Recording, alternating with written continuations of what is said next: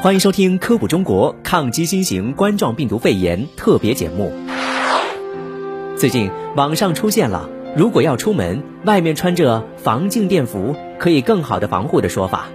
而事实的真相是，防静电服中的材质包含具有抗静电效果的聚合物纤维、无机纤维、抗静电剂等，主要功能是不让服装上的静电积聚。这与用于隔离新冠病毒的医用防护服材质完全不同。医用防护服的材质主要为仿粘、熔喷、水刺非织造布，孔径很小，无论是细菌、病毒还是水、血液、酒精等液体都难以穿透。